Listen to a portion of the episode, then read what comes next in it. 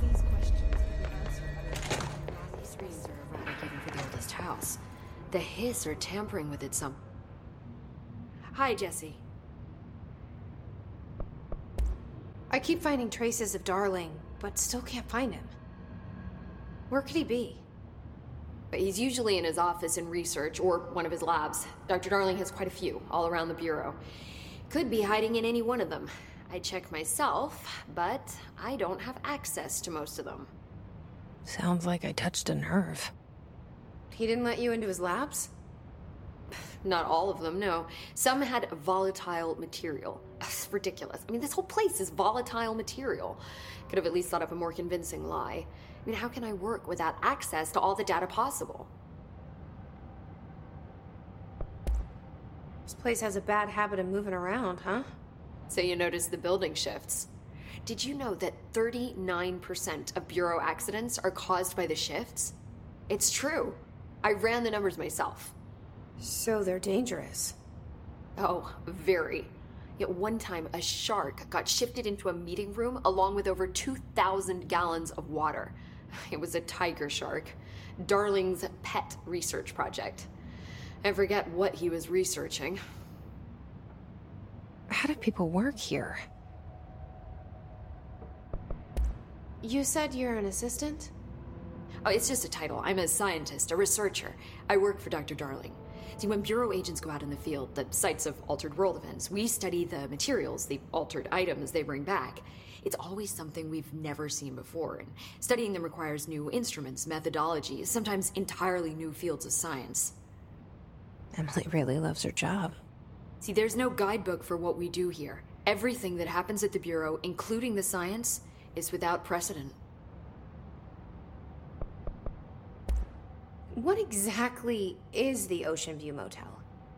That's a bigger question than you might think. You see, I have extreme doubts that the motel is a single place. I mean, look at all the doors inside it. Where do they all go? We know that one door leads to the oldest house, but how come we can only ever open that one door? Maybe to open a door, you have to have entered through it. So if every door leads to a different dimension, plane, reality, whatever you want to call it, then I believe that the motel is firm proof that parallel universes exist. Does Darling agree with that? I haven't told him yet. I'm waiting until I can prove it. What can you tell me about control points? They're nexus points of the oldest house's unique energies. Now, I wrote a 30 page proposal hypothesizing that we could siphon energy directly from them. Darling didn't even get through the first page before he turned it down. Right. And, uh, has anyone ever used them to teleport around? What? Uh, no. What? I mean, you mean physically? Uh, No, not that I've ever heard of. Why? Because that's how they work for me. What? Really? Oh my god. More tests. Let's hold off on the tests until later, okay? Okay. It's just. Wow. I, this blows my control point theories right out of the water. I love it. See you soon. Be careful out there.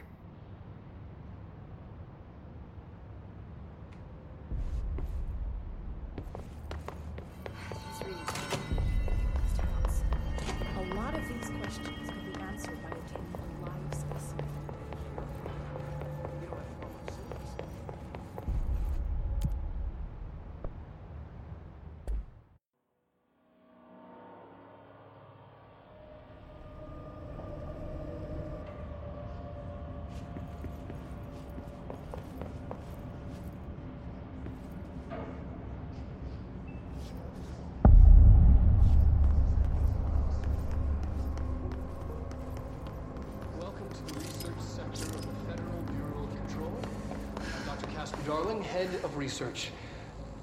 Somebody thought this video would make for great internal communications. I'm looking at you, Mr. Tomasi. So, this is where the magic happens. Anyway, I- I've been here for 24 years now. I've always been here. And, and through those years, we've made astonishing discoveries, authored studies of grave importance, And in all this work, there is one thing we know, and that's how little we truly know. Rest assured, we're committed to keep pushing the known laws and borders of reality, and to make the Bureau proud. So, welcome. Assuming you have the necessary clearance, and, and do follow the safety protocols. Read the manual. Otherwise, bad things will happen.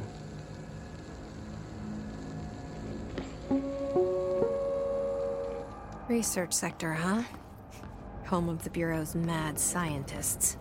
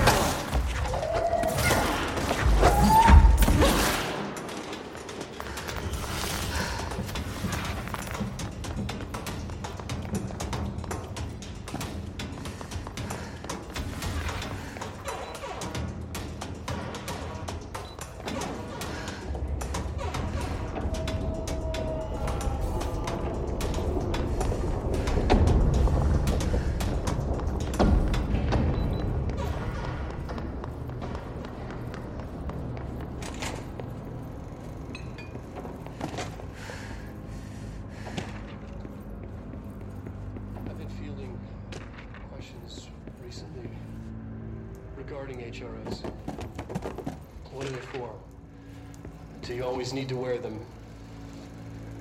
And what's the deal with the Hedron resonance anyway? I. Fuck. Despite what you may have heard, HRAs are not monitoring devices. We're not tracking your movements or listening to your conversations while you're wearing them. We do that regardless whether or not you're wearing an HRA. Think of them as uh, as a uh, life preserver. Only instead of water, the, the thing HRAs protect you from is um, classified. One day that classified not water might pour in and you'll be glad you got, a, got an HRA keeping you afloat. And if you don't have an HRA, don't worry. It'll be uh, quick and painless. kidding. I'm kidding. We're making more.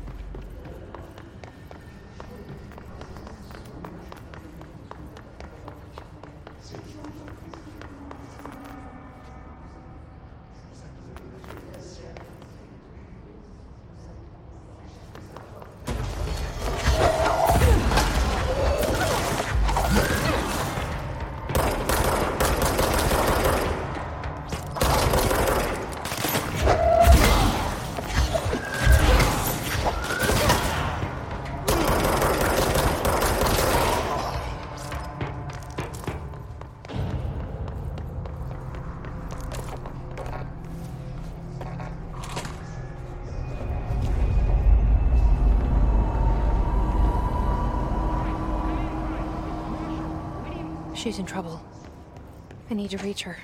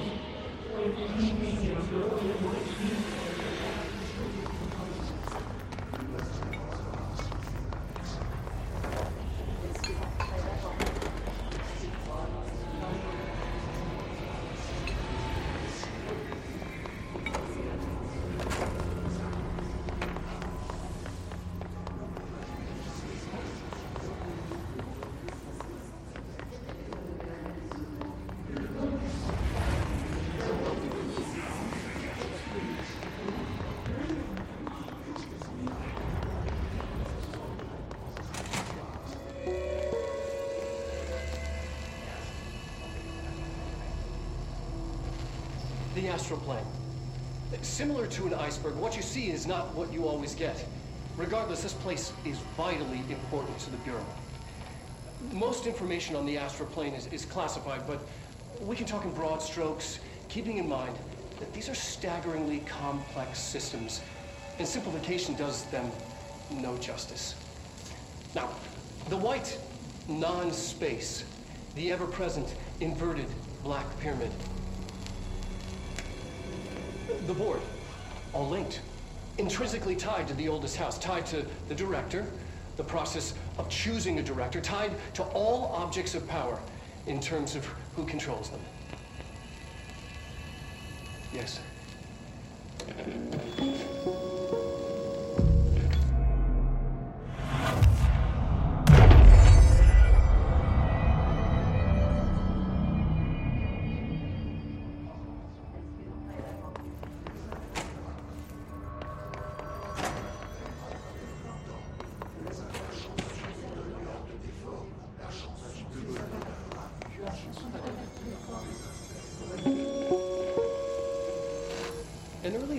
Hypothesis was that the mindscape of the astral plane is subjective. But that was fast proven wrong. It- It's an actual place, not, not a construct of the mind, even though it is with our minds that we enter and experience it. But then one could argue that that's the case with all reality. We've been able to record footage of the astral plane by monitoring the brain activity of those experiencing it. That is the only concrete material that has come out of the astral plane expeditions apart from one shocking exception. In the astral plane footage, we're always in the vicinity of the pyramid. We've concluded that this, not the entire plane, is what the board controls. We have glimpsed movement, native species, always in the distance, and yet contact was made. We don't have footage of this, a technical malfunction, but when one of our astronauts returned, a brain cloud, an astral fugue, had hitchhiked a ride in his head. It ruptured out, killing the subject in question. It's a relentless predator, pursuing thoughts, minds, lethal to those the entity feeds on. Proper containment protocols are to be observed when dealing with it.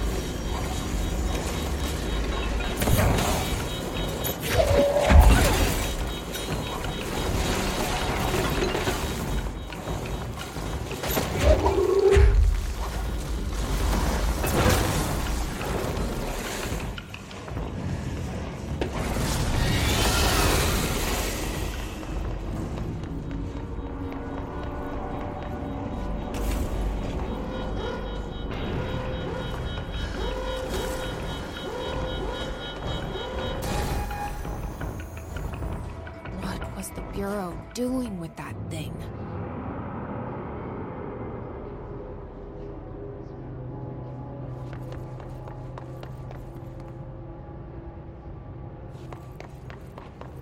Someone answer, damn it! We need backup down here! Marshall, are you still there? Shit. We're so close. We need to hurry.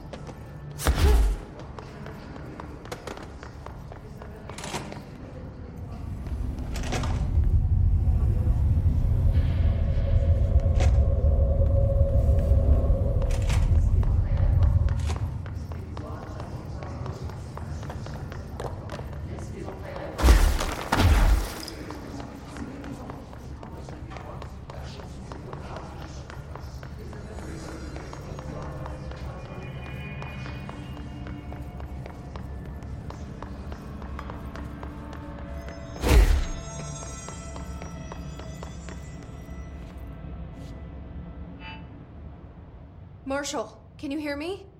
Yes, I can hear you. Who is this? My name is Jesse Faden.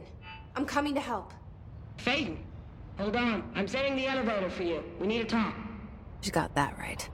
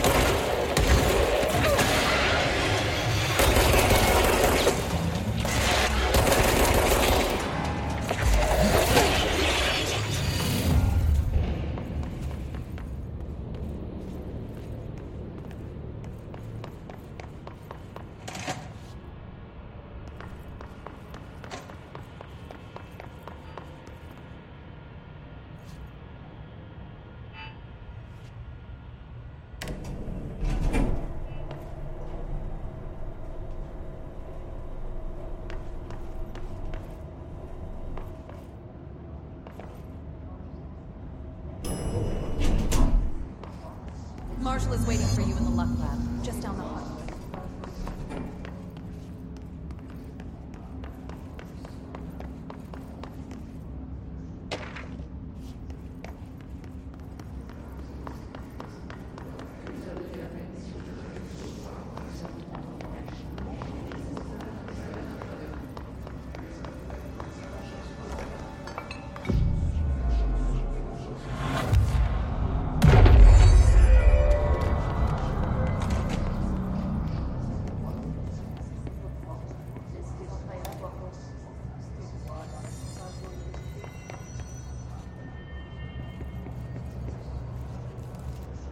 There you are.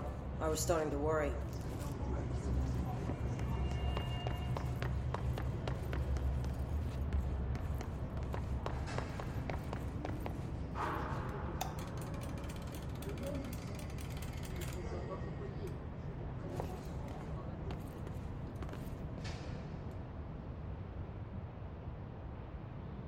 Congratulations on your appointment, Director Faden. I'm Helen Marshall, head of Bureau Operations.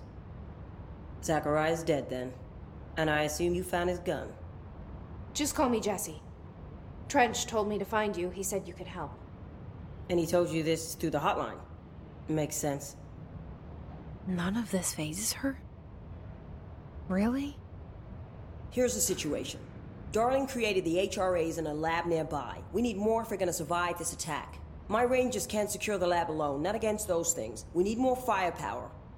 At least she seems to know what's going on here. She could know about Dylan. I can clear out the hiss. I'll be your firepower. That's a good answer. Is she testing me? Darling has systems in place to protect his labs. This should help you get past them. We'll talk more after you clear out the hiss. Rangers, let her through. We'll have to lock the door behind you. Sorry, but we can't risk a breach.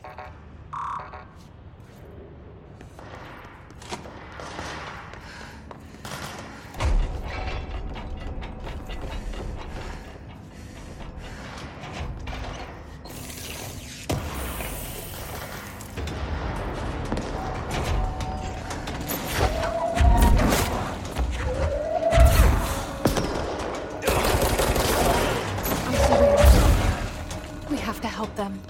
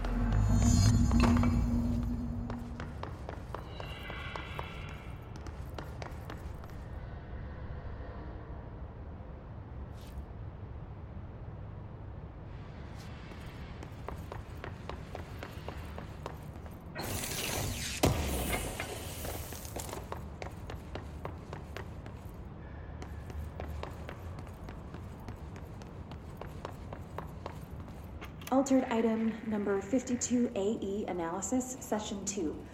I will begin by introducing various stimuli to the item. First, a low voltage electric shock.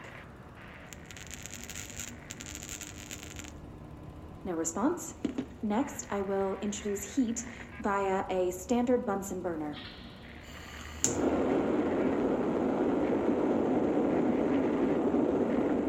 No response.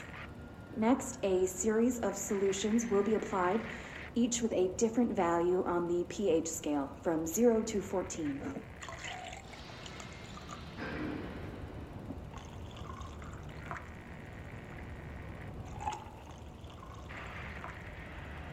No response to any value.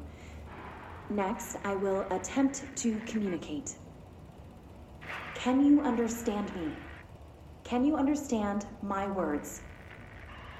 Quack if you can understand my words. No response. This concludes session two. We'll need time to prepare further tests.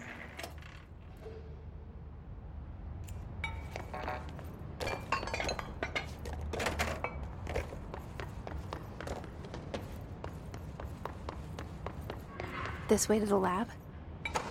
Okay. You must like these HRAs. Sounds like Darling built them. And most of the things around here. If Marshall can't help us with Dylan, he's our next best bet. Assuming he's not dead. Or taken over.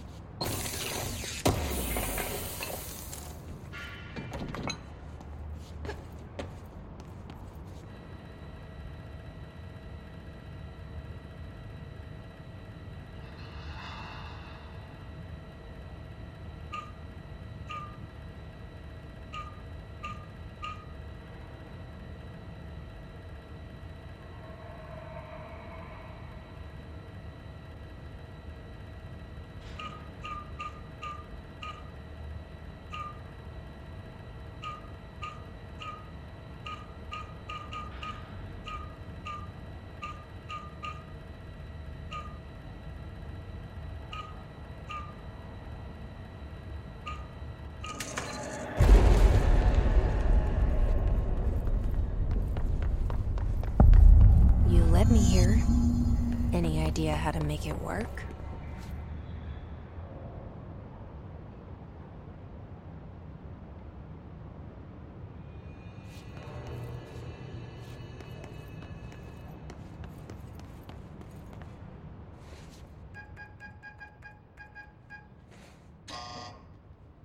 Hello again, Director. It appears we have a new problem. We need to get the HRA machine working. I've replaced a couple of spark plugs, but this looks a bit more complicated. Darling must have had a system. Randomness isn't in his nature. The punch cards, the symbols, the terminals. How do they connect? I'll see what I can do.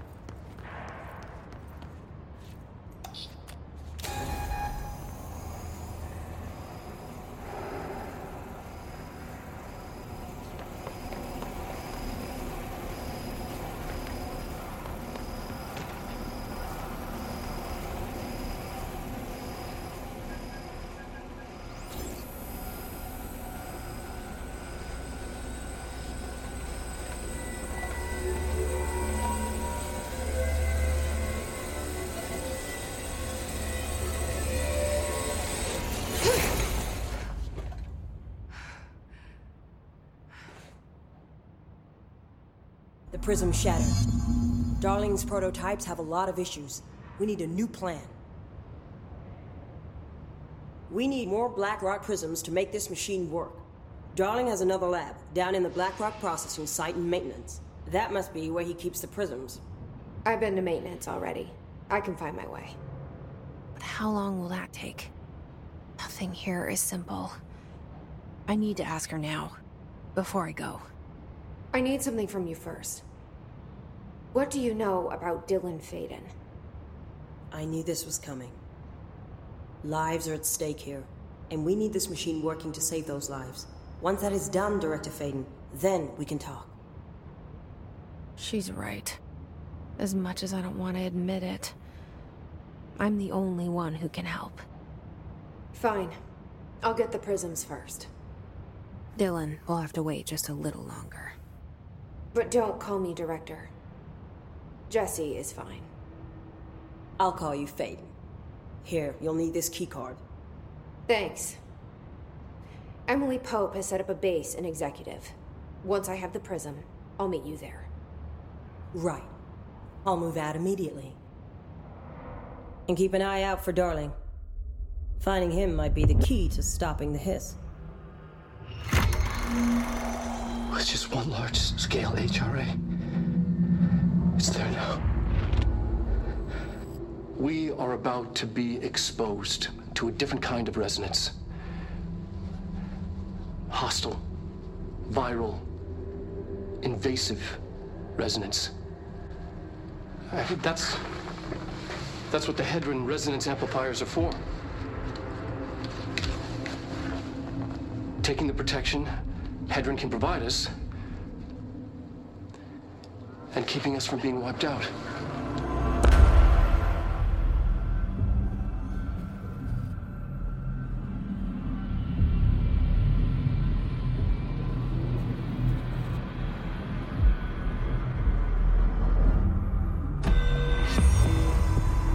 Here, this will lead back to Central Research.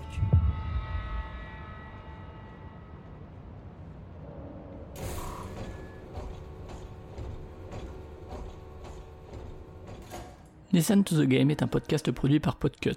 Vous pouvez retrouver l'ensemble des podcasts du label sur podcut.studio. Et si vous avez l'âme et le porte-monnaie d'un mécène, un Patreon est aussi là pour les soutenir. Vous pouvez aussi retrouver le podcast sur Twitter, at LTTGpodcast, ou sur Facebook. Je rappelle qu'une présentation globale du concept est disponible en épisode 0. Merci de votre écoute et à très vite. Listen